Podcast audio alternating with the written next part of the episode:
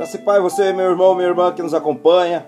Que Deus abençoe grandemente a vida de todos que nos acompanham, você que nos acompanha pelo Facebook, você que nos acompanha também aqui pelo Instagram, você que nos acompanha aqui também pelos podcasts Spotify por todo o planeta e você que nos acompanha também lá no canal Rei da Glória no YouTube. Seja bem-vindo, você que nos acompanha aí, em qualquer lugar do planeta que você nos acompanhar. Um grande abraço para os nossos irmãos lá no Haiti. Que Deus abençoe os missionários que estão lá. Que Deus abençoe os pastores que estão lá. Os irmãos em Cristo Jesus que estão por lá, que nos acompanham aqui. Um grande abraço. E todos vocês que nos acompanham, todo mundo, pelos podcasts Spotify. Olha, um grande abraço, meus irmãos. E a igreja perseguida, queridos, estamos orando. Vamos continuar orando para que Deus vá dando graça e vai protegendo a vida de cada um de vocês, porque o evangelho tem que ser pregado a todas as nações. Amém, queridos? Então, um grande abraço você que nos acompanha aqui por todas as plataformas. Hoje eu quero fazer uma, uma mensagem com os irmãos. Vamos compartilhar aqui uma mensagem hoje. E eu sempre coloco aqui uma pergunta, coloquei aqui no Facebook, coloquei aqui também no, no Instagram. Como posso saber qual é a vontade de Deus? Como nós podemos saber qual é a vontade de Deus para nós? Bem, o texto aqui de Atos dos Apóstolos, no capítulo 9, que fala da correção de Saulo, que depois se torna a partir do capítulo 13, apóstolo Paulo. Então, meus queridos, Deus vai nos mostrar aqui, através da sua palavra, como posso, como nós podemos saber qual que é, qual é a vontade de Deus para a nossa vida, para a minha e para a sua vida. Amém? Então, abra o seu coração, convida o Espírito Santo para te ajudar aí. Desarma sua mente. Desliga de tudo que você está fazendo. E acompanhe essa mensagem até o final. Não desliga não saia dessa live. Não saia.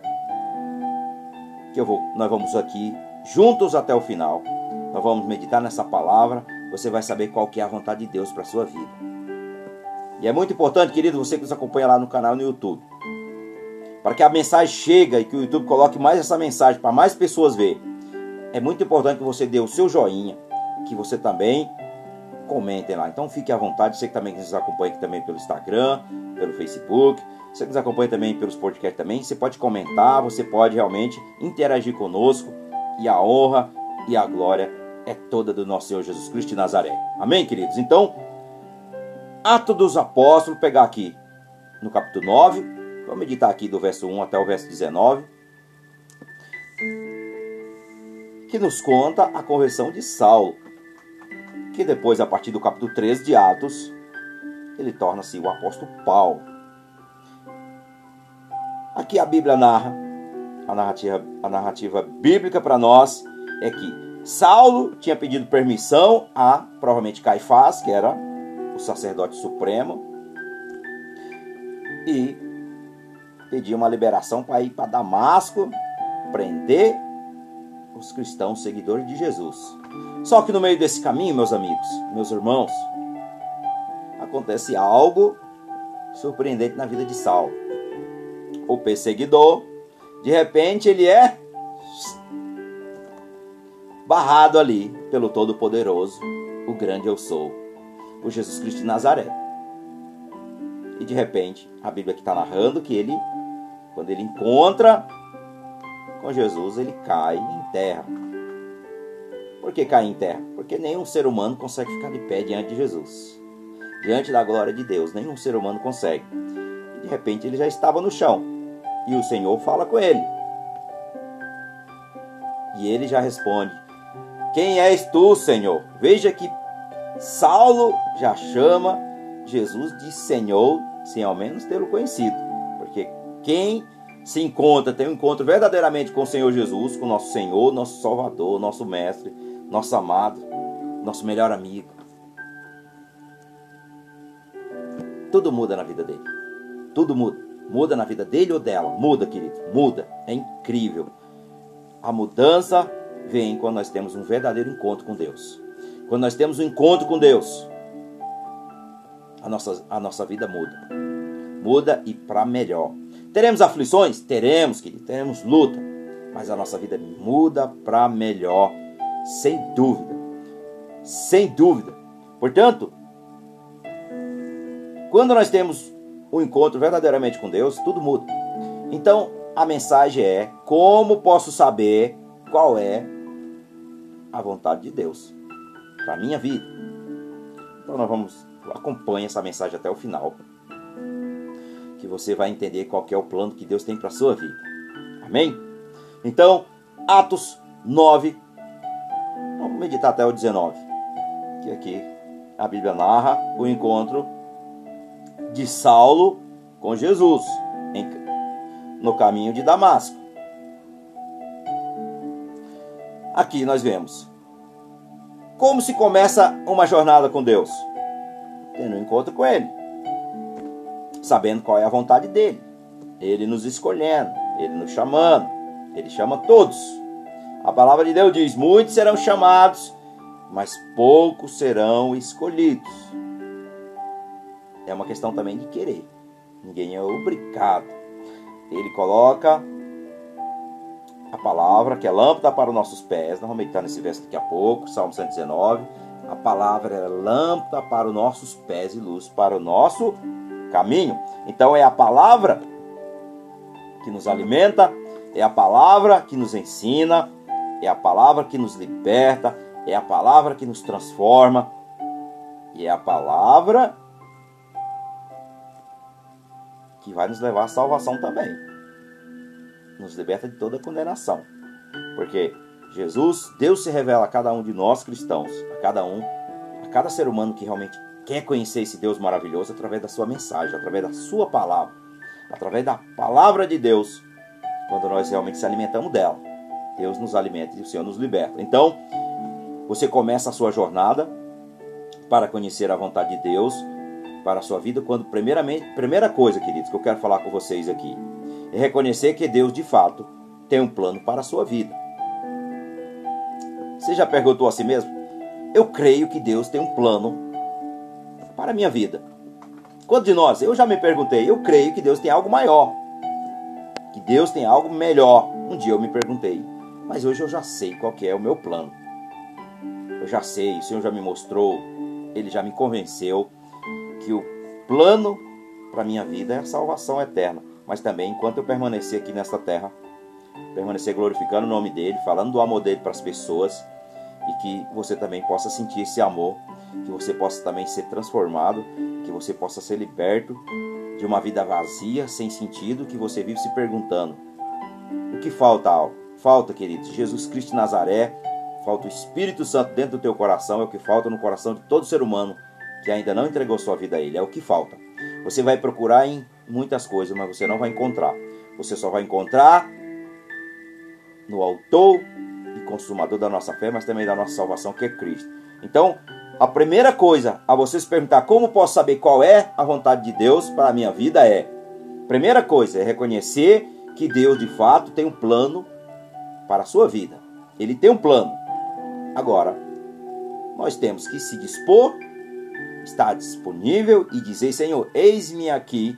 E aí, ele vai preparar o caminho. Como assim? Então, ele diz aqui: veja aqui, Verso 15. Vamos meditar aqui no verso 15. Atos 8, verso número 15. A palavra do Senhor diz: Mas o Senhor disse a Ananias: Vá, pois eu escolhi esse homem para trabalhar para mim. Versão da versão da nova tradução da linguagem de hoje, Sociedade Bíblica do Brasil, a versão atualizada que eu estou meditando aqui, diz: Mas o Senhor disse a Ananias: Vá, Pois eu escolhi este homem para trabalhar para mim. Ou seja, Jesus escolheu Sal, como Jesus nos escolhe. Também você também é um escolhido e uma escolhida para falar do amor de Deus para as pessoas. Para que você também, primeiramente, você precisa ser salvo, ser salvo. E aí você vai falar do amor de Deus, porque Ele mesmo vai te convencer. Ele vai ter um encontro verdadeiro com você. Então, foi o Senhor Jesus que convidou Saulo. Ele o escolheu a fim de que ele anuncie o meu nome aos não-judeus. Quem são os não-judeus, queridos? Somos nós. Nós. Somos eu e você. Somos nós, eu e você, os não judeus, porque eu não sou judeu, mas graça ao nosso amado e nosso Senhor e Salvador Jesus Cristo de Nazaré, ele nos escolheu, escolheu quem? Saulo para levar as boas novas. E daí, queridos, o evangelho universal hoje é para toda criatura, porque um dia aqueles que eram realmente escolhidos, o povo de Deus, como eles são escolhidos, nós sabemos que o povo de Israel é o povo escolhido de Deus. Mas um dia Jesus escolheu um homem judeu que era um perseguidor, tornar-se o quê? Um pregador do evangelho para levar a mensagem do evangelho a toda criatura. Por onde ele passava, Paulo falava do amor de Jesus para as pessoas. E aqueles que não eram judeus, que não tinham sido escolhidos por Deus, foram escolhidos porque eles professaram a sua fé em Jesus, entregaram a sua vida a Jesus e assim mudou a história de muitas pessoas e vai mudando ao longo dos séculos. Portanto, até Jesus voltar, nós vamos permanecer falando do amor dele para as pessoas, falando da sua palavra para as pessoas. E as pessoas que tiver coração disposto, coração aberto, disposta a receber, disposta a receber, vai ser salvo também e vai levar também a sua família junto com você. Então, mais uma coisa que eu quero compartilhar com os irmãos. Imaginamos que quando Jesus voltar para buscar a sua igreja, que não está que já está próximo, já está próximo disso acontecer. Faltam algumas profecias ser cumpridas, mas são poucas comparado com o que tinha muitos anos atrás. São poucas, mas é só nós observar o que está acontecendo no planeta Terra. Aonde estão os seus filhos? Aonde está a sua alma? Está na mão de quem hoje? A sua alma está na mão de quem? Aonde estão os seus pais? Aonde estão os seus irmãos? Aonde estão os seus amigos? São salvos se Jesus voltar hoje para você, para mim e para você. Você, você se sente que você é salvo? E a sua família? Se pergunte a si mesmo. Devemos se perguntar a si mesmo: será que eu estou vivendo o que realmente Deus escolheu para mim? Será que até hoje eu tenho vivido o que Deus tem para mim? Ou será que eu mesmo ainda não entendi isso e eu ainda tento me enganar pelas coisas desse mundo? Portanto, reconhecer que Deus de fato tem um plano para, para a minha vida é eu entender que Deus tem algo maior para mim no futuro. O futuro para nós sabemos que é incerto, mas é do Senhor. Está na mão de Deus. E quando eu entrego a minha vida a Cristo, quando eu confio em professar a minha fé nele, seguir os seus passos, ele guarda a minha alma. Ele me salva, ele me restaura, ele me liberta. Portanto, queridos, o reino dos céus está próximo. O reino dos céus está próximo, ele está dentro de nós quando nós recebemos o Espírito Santo de Deus. E Jesus Cristo, por onde ele passava, ele pregava. Convertei vós, como João Batista também, convertei vós dos seus maus caminhos. Que o reino dos céus está próximo. Então, arrependimento vai nos trazer o quê? Salvação. Quando eu me arrependo e confesso Cristo como Senhor, seguir os seus passos, serei salvo, serei liberto, porque temos que ser libertos. Nós somos libertos através de Jesus. Nós vivemos numa escravidão de um mundo corrompido. Mas Jesus nos liberta. Jesus nos restaura, Jesus nos dá vida. Porque a palavra diz lá em Provérbios, no capítulo 3, que alegria todos têm, tanto o ímpio como o salvo. Tanto o ímpio como o salvo tem. Porém, o gozo só tem o gozo quem está em Cristo Jesus. O mundo não pode receber porque é um dos frutos do espírito. E somente tem essa verdadeira, esse verdadeiro gozo de alegria, que não é alegria que vem do mundo, mas é que vem do Espírito Santo. Está em Gálatas 5, 22 e 23. Então, meus amados, esse gozo é só somente aquele que entregou a vida a Jesus, que recebe o Espírito Santo. Não há outro caminho. Jesus é o caminho, Jesus é a verdade e Jesus é a vida. Jesus não é religião, Jesus é o Filho de Deus. Somente através dele é que nós podemos realmente receber essas dádivas que Deus tem para nossas vidas. Então, aqui no verso 15, claramente, quando você entende que nós devemos reconhecer, reconhecer que Deus tem um plano maior para a nossa vida. Deus tem um plano maior para a sua vida. Deus tem um plano maior para a sua vida. O que você viveu até hoje, pode ter certeza que foi angústia e sofrimento. Você teve muito mais sofrimento do que realmente o gozo. Você nunca sentiu a verdadeira felicidade. A verdadeira felicidade, a verdadeira alegria, só recebe quem tem o Espírito Santo. Quem não tem, não consegue. É dias tenebrosos. E haviam coisas piores ainda para aqueles que não estão em Cristo. Essa é a verdade. Então, meus amados, em Isaías, em Isaías 45, 5, diz aqui para nós: sejam salvos ou perdidos, sejam salvos ou perdidos, Deus tem um plano para a sua vida. Isaías 45, 5 diz: Eu sou o Senhor, e não há outro além de mim, não há Deus, não há outro Deus, somente o Deus vivo. Eu te cingirei, e ainda que não me conhece.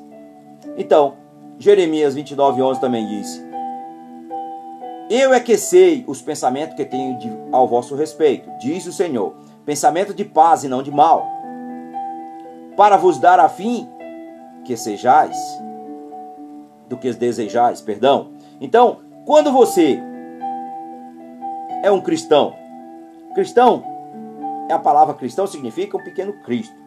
Aquele que confessa a sua fé em Jesus e que segue os seus ensinamentos, ou seja, segue, ele segue o que está aqui na Bíblia. O cristão é aquele que tem uma comunhão com Deus. Tem os, ou seja, ele cada vez mais ele é parecido com Jesus através das suas ações. Tem um amor cheio de compaixão, ajuda o próximo, se, se entristece com aquele que se entristece, se alegra com aquele que se alegra. Então, esse é o verdadeiro cristão, aquele que tem, se coloca no lugar do seu próximo, porque é o segundo mandamento, aquele que ama o seu próximo, aquele que ama o seu próximo, ama a Deus. É um mandamento. É um mandamento. Portanto, pessoas que verdadeiramente são mais parecidas com Jesus, você olha para ela, você olha para ela e você já percebe de cara esse aí é servo de Deus. Esse é filho de Deus. Essa é filha de Deus. Por quê? Primeira coisa, ela sempre se coloca no lugar do outro em não julgar, mas sim tentar entender qual, o que, que aquela pessoa está passando. Quantas pessoas, queridos, estão passando por sofrimento? E muitas vezes nós não se compadecemos com essas pessoas. Ah, não é problema meu, é problema seu sim. É problema meu seu. Quando nós vemos um irmão passando por luta, o meu dever e o seu dever é ir até ela e ajudá-la. Como eu posso te ajudar? Bem, primeira coisa que nós devemos fazer sempre orar. Para que Deus venha sobre a vida daquela pessoa e que Deus realmente possa ajudá-la. E nós estamos próximo dessa pessoa, auxiliando em alguma coisa, em qualquer área da sua vida. Quando você tem um cristão verdadeiramente do teu lado, aquele que realmente segue os ensinamentos, cumpre os mandamentos do Senhor, ele é um pecador, ela é uma pecadora, mas é uma pessoa que tem um coração voltado para Deus, para as coisas de Deus e cumprir aquilo que agrada ao Senhor. Isso sim é um cristão. Aquele que se compadece com a dor do seu próximo. Ele sente a dor do seu próximo e fala: Olha, eu preciso ajudar aquele irmão, aquela irmã. Ela está passando por luta, ele está passando por luta. E se nós não se compadecemos um com os outros, nós não somos seguidores de Jesus. Não somos.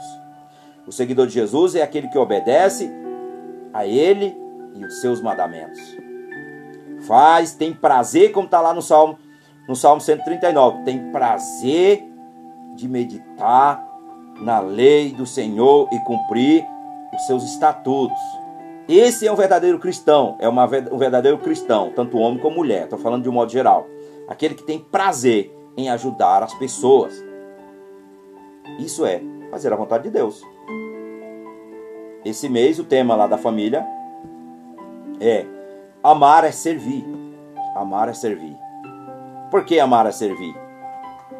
Porque, queridos, quando você serve pessoas, você está fazendo a vontade de Deus.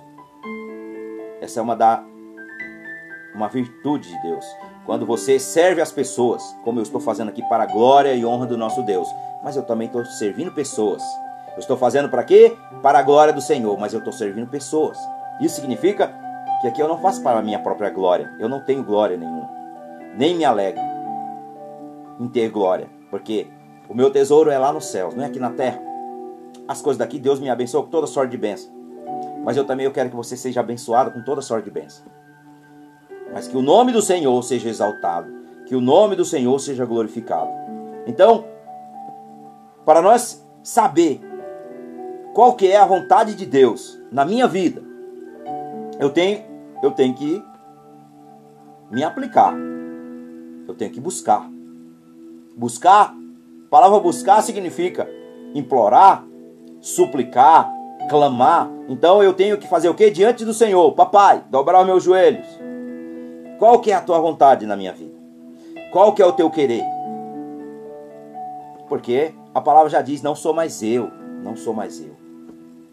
Mas sim, é Cristo que vive em nós. E se Cristo vive em nós, nós temos que ter as ações de Cristo, não as ações humanas, como nós vivíamos no pecado, como nós vivíamos no mundo, separado de Deus, separado do amor de Deus. Portanto, para mim saber a vontade de Deus, como nós estamos meditando nesses versos aqui. Quando você é um cristão, Deus espera que você encontre e siga o seu plano para a sua vida.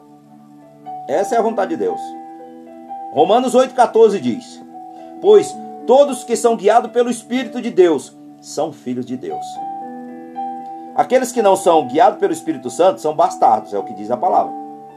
Porque o Espírito Santo aqui, Romanos 8, aqui do 14 até o 16, prova que nós se tornamos filhos de Deus quando nós entregamos a vida a Cristo. Antes disso, nós somos apenas criação. Criação é criação. E se nós pegarmos a palavra mais a fundo, se nós não entregamos nossa vida a Jesus, se nós não temos o Espírito Santo, nós somos bastardos. E aquele que está em Cristo Jesus, aquele que entregou, que confessou Cristo, que entregou sua vida, se tornou filho de Deus através de Jesus. E aí você não é mais um bastardo ou uma bastarda, você é o quê? Um filho e uma filha. Portanto, pois todos que são guiados pelo Espírito de Deus são filhos de Deus. Romanos 8, 14. Então, a fim de descobrir a vontade de Deus para a sua vida, é uma dessas verdades. E segundo, querido, como eu posso saber qual é a vontade de Deus para a minha vida? Primeiro você, você precisa ouvir e responder à voz de Deus, como está aqui no verso 10. Olha só o que acontece. Ora, havia em Damasco um discípulo chamado Ananias. Disse-lhe o Senhor, numa visão, Ananias. Ao que respondeu, Eis-me aqui, Senhor. Olha qual que é a vontade de Deus? É que quando nós ouvimos a voz do Senhor, nós se posicionamos. Ananias fez o quê? Quando ele ouviu a voz do Senhor Jesus, ele falou o quê? Eis-me aqui, Senhor. Ou seja, já se colocou à disposição. Os profetas, os discípulos de Jesus estão assim. Quando Jesus fala comigo, eu quero que você vá em tal lugar. Eu digo, seja feito não a minha, mas que seja feita a tua vontade e assim eu obedeço. E todos nós somos assim. Quando o Senhor fala conosco, nós colocamos em ação e vamos obedecer o seu chamado, aquilo que ele nos ordenou, levar a mensagem que ele nos que ele está nos enviando para cumprir a vontade dele. Essa é uma forma de nós realmente saber qual que é a vontade de Deus quando você obedece. Quando você obedece, você segue em frente. Essa é a vontade de Deus. Portanto, queridos, Salmo 32 também diz: Instruei-te-ei-te e te ensinarei o caminho que deve seguir, e sob as minhas vistas te darei conselhos. Aleluia, Senhor. E olha, João 16, 3 diz: Quando vier, porém, o Espírito da Verdade, ele vos guiará a toda a verdade, porque não falará por si mesmo, mas dirá tudo o que tiver ouvido e vos anunciará as coisas que hão de vir. Está falando de quem? Através de Jesus. O Espírito Santo, que quando nós o recebemos, isso aqui era uma promessa de Jesus e Deus o cumpriu quando Jesus ascendeu os céus, que hoje ele está sentado à direita de Deus Pai Todo-Poderoso. Jesus enviou o Espírito Santo para nos ajudar, para nos guiar e fazer a vontade de Deus. O homem faz, o homem natural não consegue. O homem natural, ele não consegue, porque ele não tem o Espírito Santo. Portanto, é carne. O que é carne, nós meditamos agora. Nós vamos meditar um pouquinho aqui à frente. O que é carne é carne, mas o que é espírito é vida e paz. Então, aqueles que são guiados pelo Espírito Santo faz a vontade de Jesus, faz a vontade de Deus. Portanto, essa aqui é mais uma de como você sabe que você está realmente no centro da vontade de Deus. E mais uma coisa, queridos. Terceiro aqui. Como posso saber qual a vontade de Deus? Terceira coisa. Aproximar-se do chamado de Deus com um, com um coração disposto e disposto a obedecer, um coração receptivo. Verso 4, perdão, verso 5 e verso 6. Ele perguntou: Quem és tu, Senhor? Isso aqui é Saulo, quando ele se encontrou com Jesus no caminho de Damasco, aqui em Atos 9. Então, quando ele caiu em terra, ele perguntou, quando Jesus falou com ele. Ele perguntou: Quem és tu, Senhor? E a resposta foi: Eu sou Jesus. A quem tu persegue? A quem tu persegue? Jesus está dizendo. Jesus está dizendo claramente aqui: olha. Quando você persegue Jesus, quando você persegue um cristão, porque Paulo era um perseguidor de cristão, ele ia para Damasco para perseguir os cristãos que professavam sua fé em Jesus, que seguia Jesus, os os seus ensinamentos. Então, Jesus está dizendo para ele: olha, quando você persegue um dos meus servos, um dos meus filhos, você persegue a mim. Jesus está dizendo: quando alguém persegue um cristão, ele não está perseguindo somente o cristão, está perseguindo Jesus, que é a cabeça. Nós somos o corpo e Jesus é a cabeça. Portanto, o que acontece? Quando alguém nos persegue, não persegue só a mim. Por isso que muitas vezes, que não devemos se preocupar com aqueles que nos perseguem. Temos que orar pela vida deles para que Deus realmente tenha misericórdia. Porque não está perseguindo somente você, está perseguindo o Todo-Poderoso, o grande eu sou. Está perseguindo quem? Eu sou Jesus, a quem tu persegues. Jesus está dizendo: você persegue os meus pequeninos, mas você persegue a mim. E você vai lidar é comigo agora. Entende como é que Deus trabalha? Porque Deus guarda cada um daqueles, guarda um dos seus. Ele defende e nada vai ficar impune diante de Deus. E olha o que acontece em seguida. Mas levanta-te e entra na cidade onde te dirão o que te convém fazer. Veja que Jesus já deu ordem para ele agora. Você vai me obedecer. Você vai ser, você vai fazer o que eu quero e não o que tu queres. E aí, queridos, a fim de conhecer a vontade de Deus, é desta forma, fazer aquilo que agrada a Deus. Então, essa é mais uma forma de como eu posso saber qual é a vontade de Deus na minha vida. Amém? E mais uma forma também de como nós saber qual é a vontade de Deus na nossa vida. Quarto, você tem que estudar a palavra de Deus. Estudar a Bíblia. Parece que a maioria das mensagens aqui, o Senhor traz sempre uma mensagem no nosso coração para que as pessoas meditem na palavra. Porque é a vontade de Deus que todo ser humano leia a Bíblia. Não só leia, mas ele coma essa palavra como ela seja o verdadeiro alimento para os... Muitas vezes você não vai entender o que eu estou falando. Não é você comer o papel, é você se alimentar do que está escrito. Se alimentar do que está, do que está, do que está escrito. Porque quando você faz isso, você alimenta o teu espírito. Porque o nosso corpo físico necessita de alimento mesmo sólido, é comida.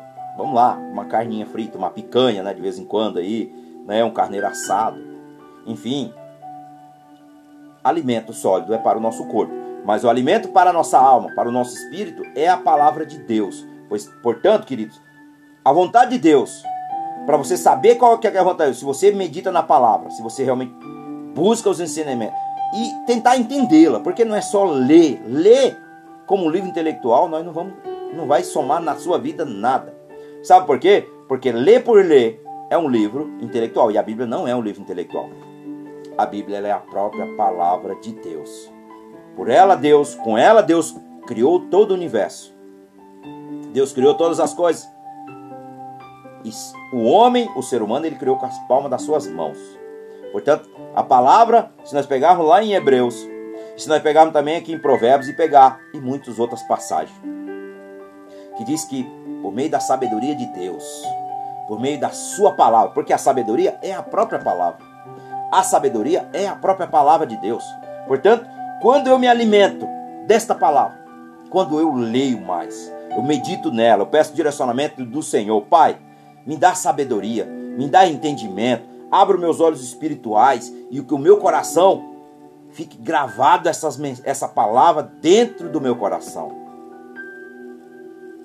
E o nome de Jesus é glorificado. E você se alimenta e você se liberta. Portanto, queridos, para você saber qual é a vontade de Deus na sua vida, você precisa ter comunhão com Ele, mas você também precisa conhecê-lo através da sua palavra. Se você conhecer como Deus se revela a nós, principalmente através da sua palavra, porque ela é viva e eficaz. Ela é viva e ela é eficaz. Portanto, ela é o que? Água da vida. Então, Jesus se revela a nós através da sua palavra, Deus se revela a nós através da sua palavra, e o Espírito Santo de Deus nos dá direcionamento e sabedoria em entender, em interpretá-la, em falar do amor de Deus para as pessoas, somente eu conhecendo o que está aqui. São 66 livros. Leia um capítulo por vez, medita nele. Se não tem entendimento, releia novamente. Medita, peça direcionamento. O que, que o Senhor quer falar comigo? É assim que nós devemos fazer. É permanecer. Medite nela dia e noite, como o Senhor deu a ordem a Josué. Não se desvie nem para a direita nem para a esquerda e busque o conhecimento. Busque a sabedoria, porque a sabedoria ela é melhor do que o ouro, do que a prata. Ou seja, Deus está dizendo que a palavra ela é melhor do que qualquer outra riqueza na sua vida. Não que você não possa ser uma pessoa bem-sucedida, com certeza Deus nos abençoa, cada um generosamente, mais do que pedimos ou que imaginamos.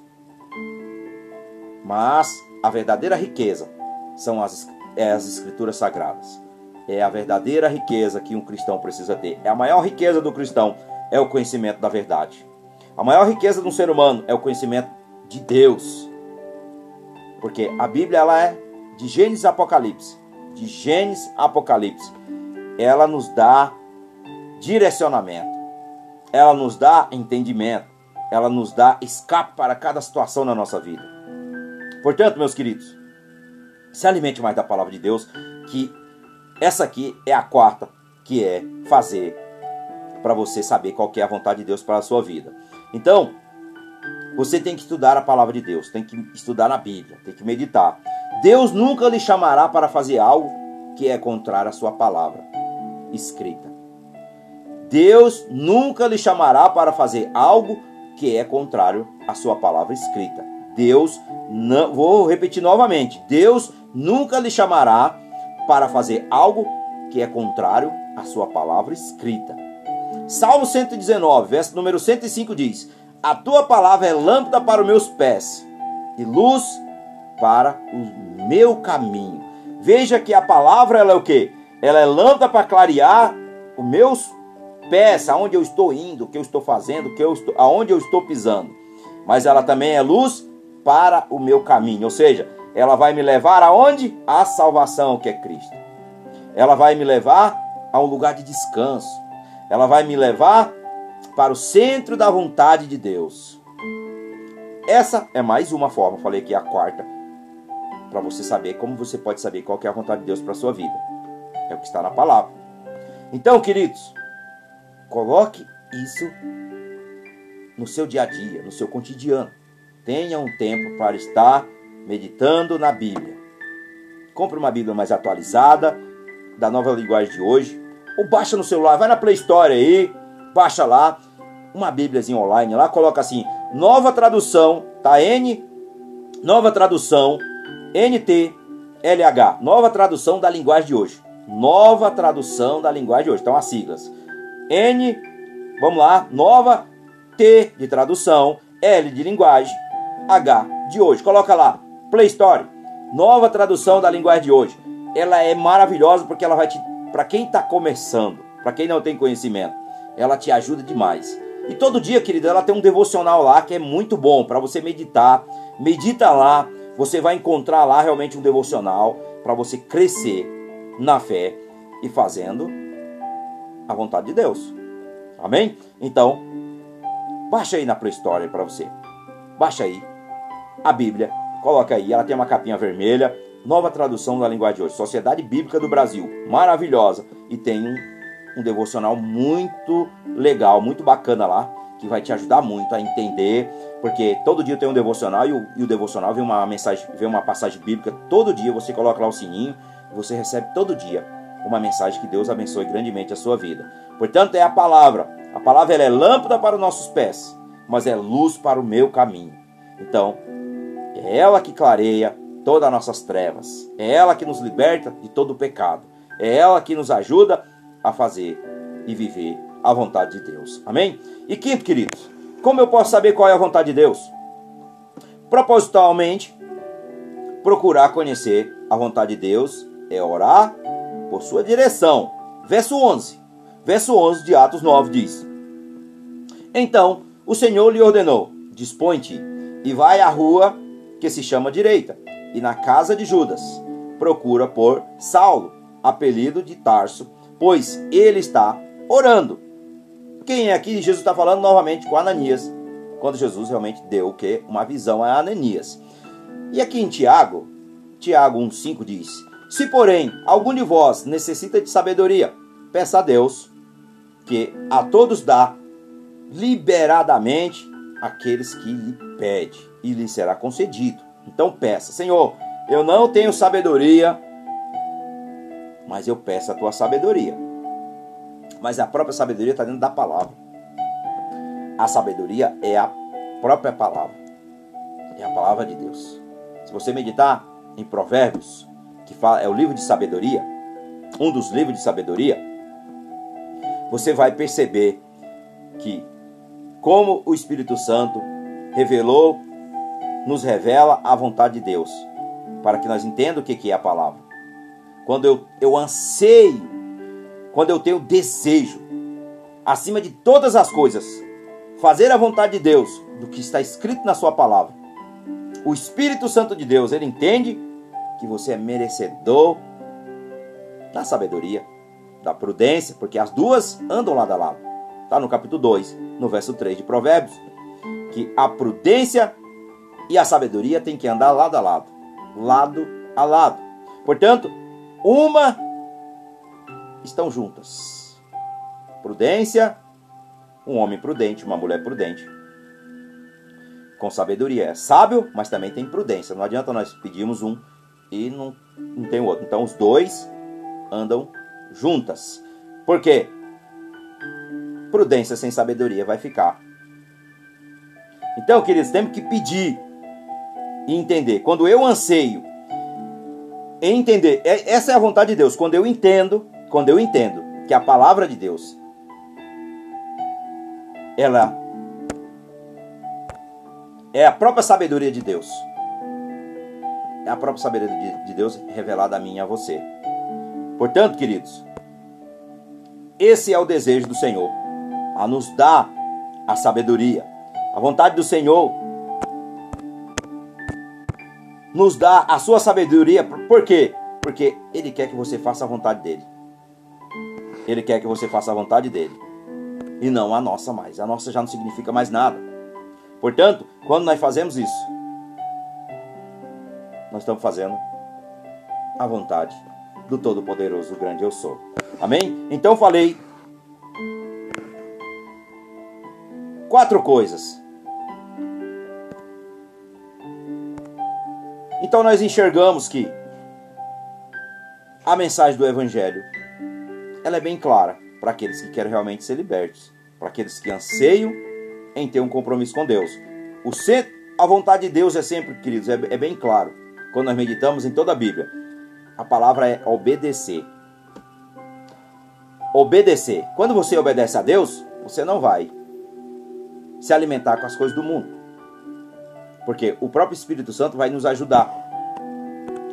O próprio Espírito Santo vai nos ajudar a vencer esse mal. E assim nós vamos seguindo. Nós vamos seguindo e se alimentando cada vez mais da própria palavra, tendo comunhão com os irmãos, indo na igreja, tendo comunhão com os irmãos, tomando santa ceia todo mês. E assim nós vamos crescendo, crescendo em estatura espiritual e vivendo os propósitos do Senhor na vida de cada um de nós. Então, fazer a vontade de Deus, estar no centro da vontade de Deus, é sempre estar de acordo com a sua palavra, honrar os seus mandamentos, os seus estatutos. E assim, Deus vai lhe dando, tanto a mim como a você, crescimento espiritual, vai dando sabedoria, vai dando entendimento, ele vai dando o que? Alegria, os frutos do Espírito.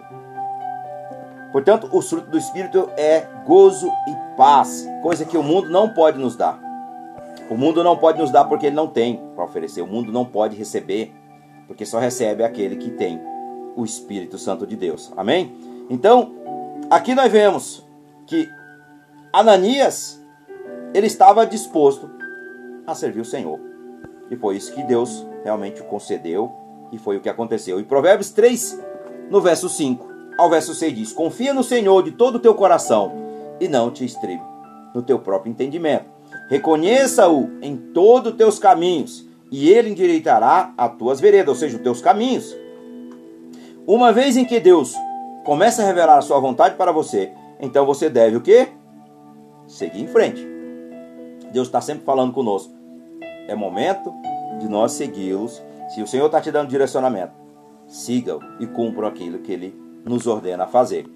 E aqui no verso 9, mais uma coisa, falei aqui como eu posso saber qual é a vontade de Deus para minha vida. Sexto aqui, meditar sobre o chamado de Deus que Deus lhe deu. Verso 9, deixa eu meditar aqui no verso 9, pegar nessa versão atualizada. E ficou três dias sem poder ver, e durante esses dias não comeu e nem bebeu nada. Então aqui Paulo, no caso Saulo, antes da era Saulo que ainda, ele só se torna o apóstolo Paulo a partir do capítulo 13, ele, quando ele teve o um encontro com Jesus, ele já não era mais o mesmo. Porque ele ficou três dias, querido, três dias de jejum, orando, sem comer e sem beber. Aí talvez você diga, mas eu preciso fazer isso. Eu, você pode até fazer no momento oportuno. Mas você que não tem o hábito de fazer isso, não faça isso. Não faça. Não faça.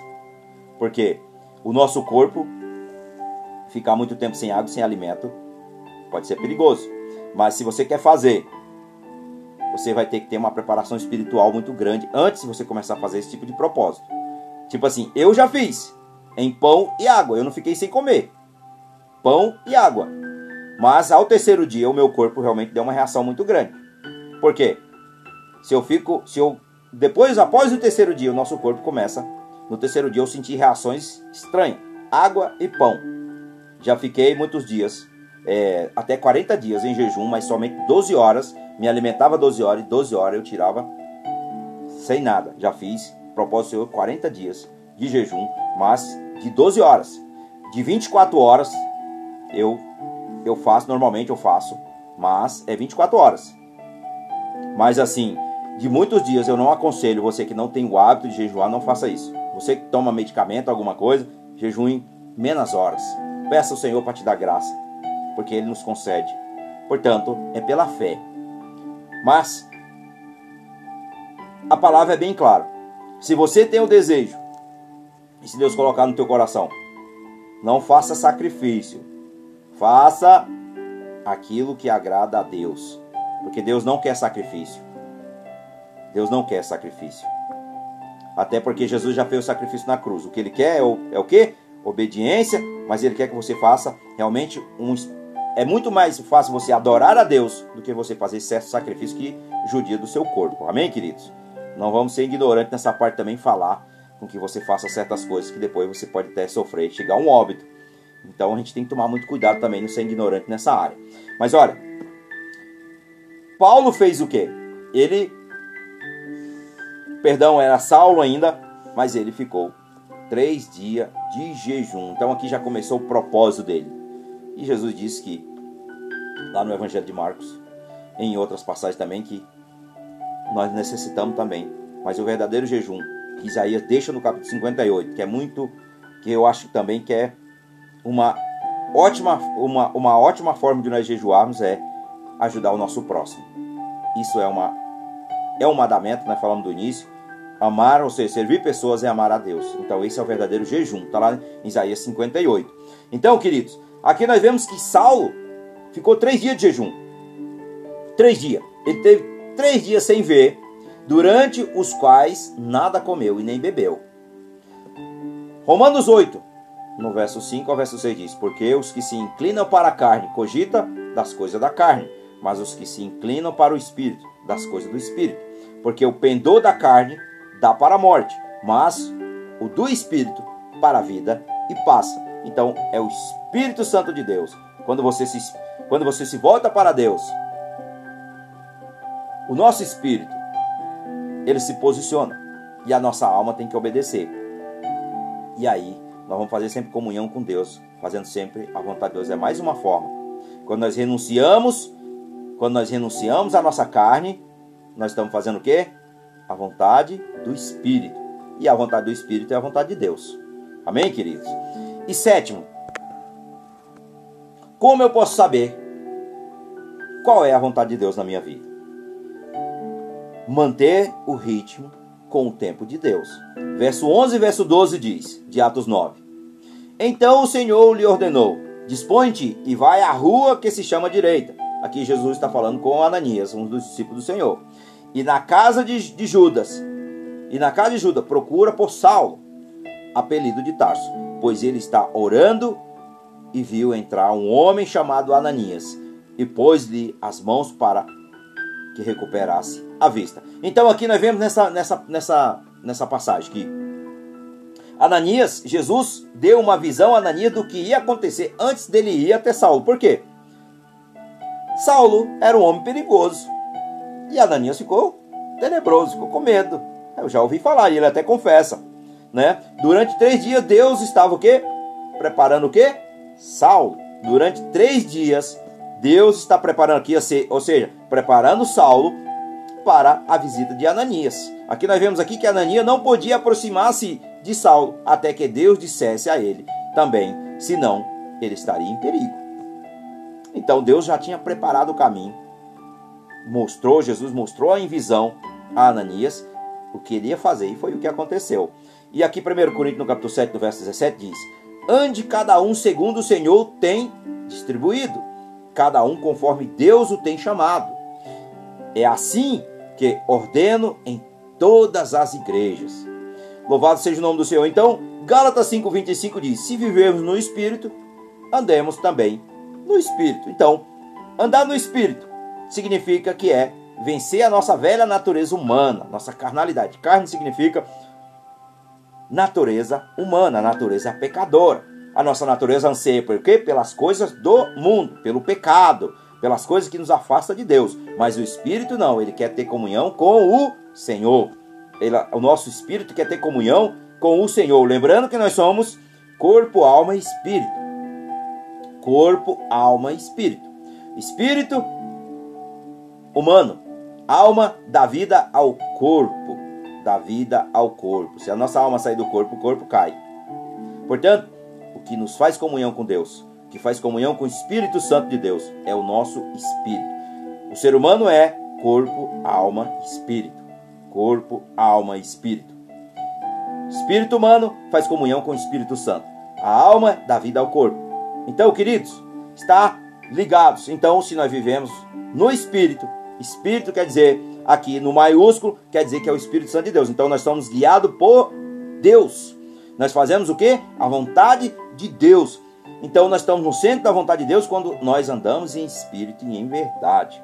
E assim, nós fazemos a vontade de Deus. Amém? Glória a Deus. E também,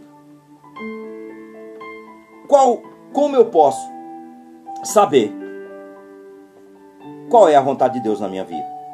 Oitavo aqui, para nós entender essa mensagem melhor ainda. Tenha certeza de que aquele a quem Deus chamou a este ele também fará com que seja bem sucedido. Olha, meditando aqui no verso 17 e no verso 18, diz: Então Ananias foi e entrando na casa, impô, e pôs sobre ele as mãos, dizendo: Saulo, irmão, o Senhor me enviou, a saber, o próprio Jesus, que te apareceu no caminho por onde vinha, para que recupereis a vista e fique cheio do Espírito Santo. Então Jesus aqui já enviou o quê? Agora, Saulo, você não vai ser mais Saulo. Aqui você vai ser Paulo, porque agora você é uma nova criatura em Cristo Jesus. Portanto, Ananias foi e imediatamente lhe caíram, ou seja, Ananias foi e impôs-lhe as mãos e imediatamente caíram-lhe dos olhos como uma escama. Que acontece? Todo aquele que não está em Cristo está cegado, é o que diz a Bíblia, está cegado. Quando você recebe Jesus, o Espírito Santo vem morar em nós e as escamas são removidas. Então, queridos, é assim que acontece. Quando nós andamos na carne, andamos sem o Espírito Santo, nós somos o que? Carne. E Jesus disse a Nicodemos no Evangelho de João que todo aquele que não nascer da, da água e do Espírito não terá salvação.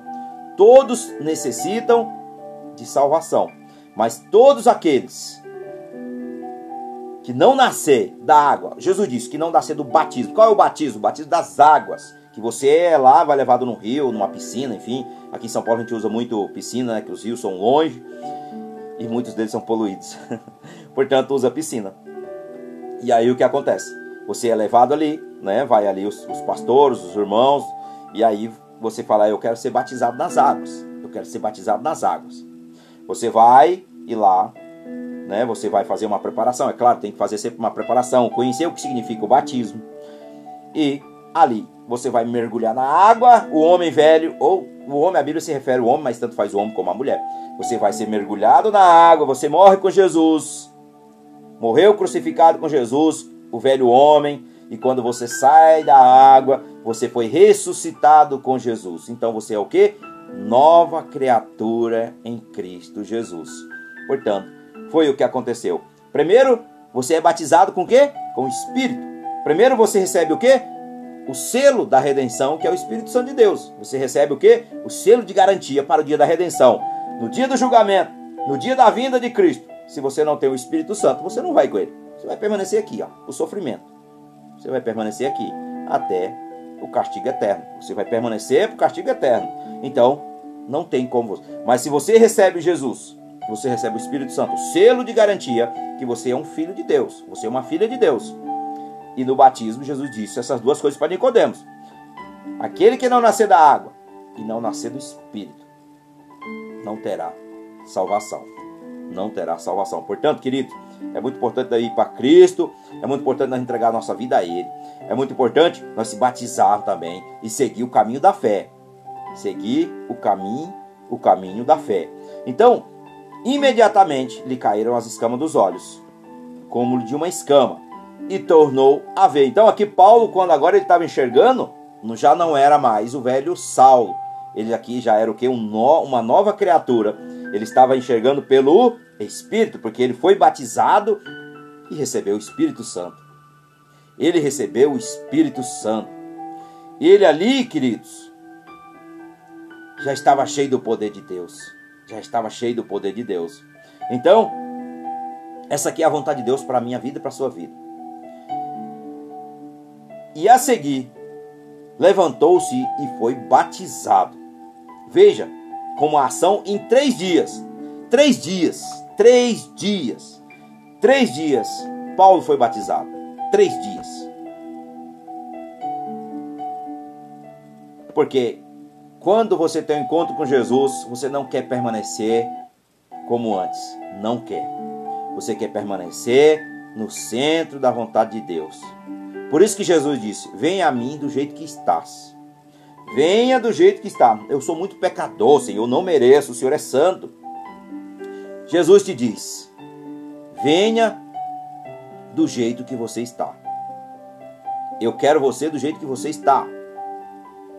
E é assim, meus amados, que é a vontade de Deus. Essa é a vontade de Deus, que você venha do jeito que você está.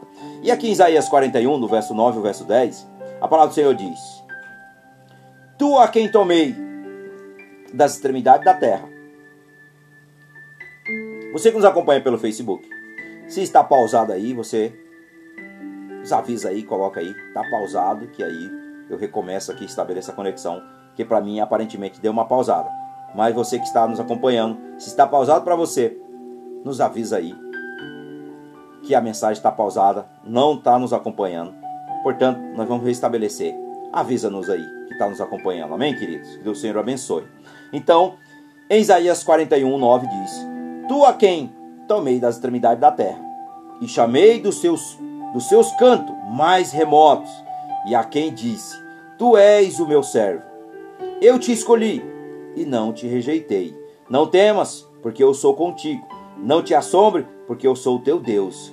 Eu te fortaleço e te ajudo e te sustento com a minha destra fiel ou a destra da minha justiça. Então, meus queridos, a vontade de Deus, a vontade de Deus, são, eu citei algumas aqui, a oitava aqui, para me saber como eu posso estar no centro da vontade de Deus, é fazendo, cumprindo aqui esses requisitos, cumprindo aqui esses requisitos.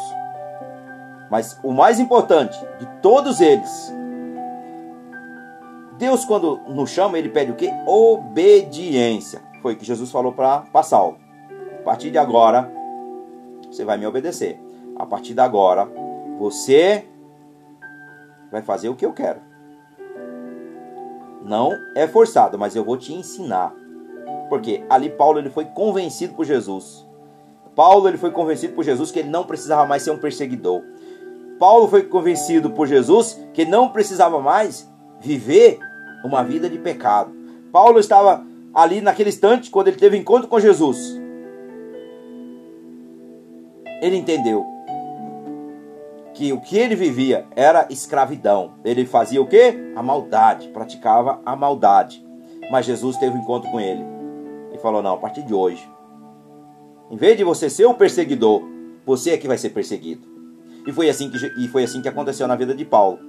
Antes Saulo, depois a partir do capítulo 13 de Atos dos Apóstolos, ele se torna um apóstolo. Paulo escreveu várias epístolas, várias cartas que está escrita tudo aqui no Novo Testamento, para a honra e glória do nosso Deus, um homem muito usado por Deus. Portanto, meus amados, essa é a vontade de Deus para a sua vida, para a minha vida e para a sua vida. Então, para que Deus realmente, para que você entenda qual é o propósito, qual é a vontade, para o que Deus está chamando você? Vou fazer algumas perguntas. Para que Deus está chamando você? Primeira coisa, pode ter certeza que Deus está te chamando que você tem arrependimento, tem um coração contrito e quebrantado. Por quê? Sem arrependimento, sem santidade, ninguém verá. Ninguém verá a face do Senhor. Portanto, a vontade de Deus é que todos nós, queridos, Todos nós, queridos, tem uma vida realmente de retidão. Uma vida de retidão diante do Senhor. Essa é a vontade de Deus para a minha vida e para a sua vida. Enquanto eu permanecer uma vida de santidade, eu estou fazendo a vontade do Senhor. Amém, queridos? Então, e eu pergunto a você se você está disposto, se você está disposto, se você está disposto a seguir os ensinamentos de Jesus. Você está disposto você está disposta a seguir, a obedecer, a honrar a Ele? Porque é tudo dele, é tudo para Ele. Portanto, queridos, quando nós submetemos em fazer a vontade de Jesus, quando nós submetemos a fazer a vontade de Jesus, fazer a vontade de Deus, alegre o coração do Pai. E o Pai quer, quer ter um compromisso com você. O Pai quer ter um compromisso genuíno com você. Então, para nossas escamas ser removidas dos nossos olhos, nós temos que estar sempre em comunhão com Ele, buscando Ele, sempre querendo saber mais dele, conhecer mais dele, ou seja, ter experiência com Ele.